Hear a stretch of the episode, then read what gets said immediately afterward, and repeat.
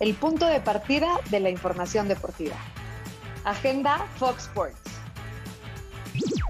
Hola, ¿cómo estás? Sigue tu ruta con nosotros en Agenda Fox Sports. Te saluda Luis Manuel Sobret en compañía de Mónica Redondo. Este Día de Muertos le damos la bienvenida a tu ruta diaria con lo mejor de la actividad deportiva y futbolística en el viejo continente. ¿Cómo estás, querida Mónica? Bien, Les Mario, es asueto, pero el mundo deportivo no para y el fútbol menos. Ya sabes, tenemos todos los días actividad. Pero qué mejor que este martes tengamos Champions League. Aunque parezca Europa League, ¿no? Hay juegos interesantes con el Bayern ante el Benfica, en donde los bávaros de ganar serían en solitario a la clasificación a octavos, cosa que tú deseas por tu Barcelona.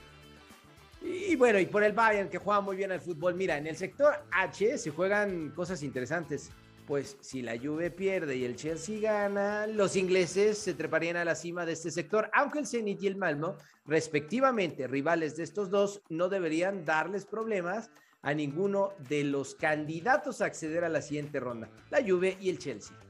También es día de Serie Mundial. ¿Y dónde más? No es por Fox Sports. Y es el día del sexto juego donde los Braves tienen otra oportunidad de llevarse el campeonato. Sin embargo, los Astros, tus Astros de Houston, buscarán alargar la serie al séptimo y definitivo partido.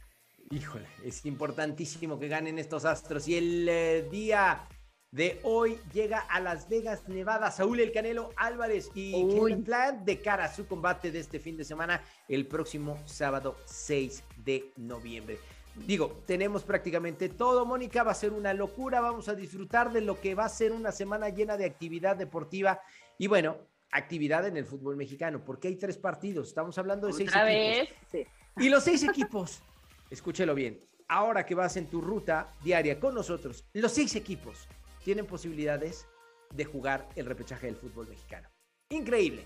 Dos partidos de jornada 11, uno miércoles, otro jueves y un partido de fecha 5, compromisos pendientes, que es el Pachuca contra San Luis. Para, para justamente ese miércoles, el Cruz Azul contra León, imagínate que quien gane, dependiendo de la cantidad de goles, tendría que ser por goleada y el que favorito en ese sentido, o, no favorito, el que la lleva de ganar, si golea, es Cruz Azul porque tiene mejor diferencia de goles que León, que tiene el Cruz Azul más 6, León más 2.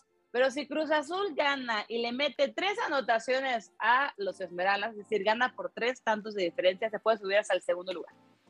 Eh, Así de claro. Desplazando al Atlas, que desafortunadamente perdió en su último compromiso increíblemente frente al último lugar. A ver, último lugar y penúltimo lugar ya no juegan absolutamente nada. También aclarar, Cholos y Querétaro están matemáticamente eliminados. Es muy probable que Juárez tampoco pueda acceder, aunque matemáticamente no está fuera de la competencia. De ahí en fuera, todos los equipos del quinto al decimoquinto tienen posibilidades, al decimosexto también. Digo, va a ser una semana muy importante, todos están como relacionados porque eh, Pumas, que ha tenido una muy buena racha, parece haber despertado el equipo de Andrés Lidini, se enfrenta a Santos. Si gana Pumas, se mete completamente en la contienda por la reclasificación. Si gana Santos, se mete en una mejor posición en estos puestos de reclasificación. Mónica, todos los juegos tienen importancia. Los tres. Pregúntale a Chivas.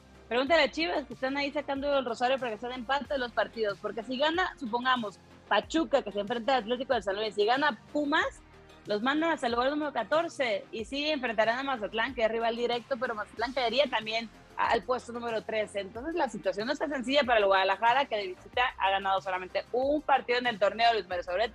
Las cosas en la perla, mira, están de nervios.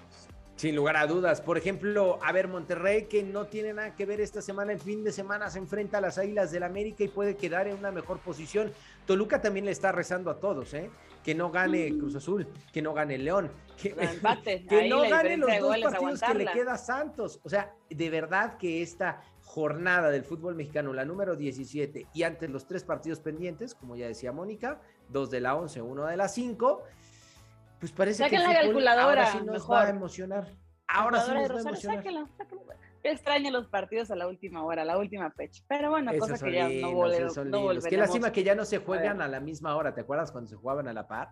Recuerdo perfecto. Oye, y las que ya también tienen puestos asegurados son equipos de femenil, porque también está entrando en su mejor momento. Ya para finalizar, Tigre, Rayadas, Santos, Chivas, matemáticamente clasificados, virtualmente América y Atlas Eliminados San Luis, Querétaro, León, eh, justamente Mazatlán y Juárez.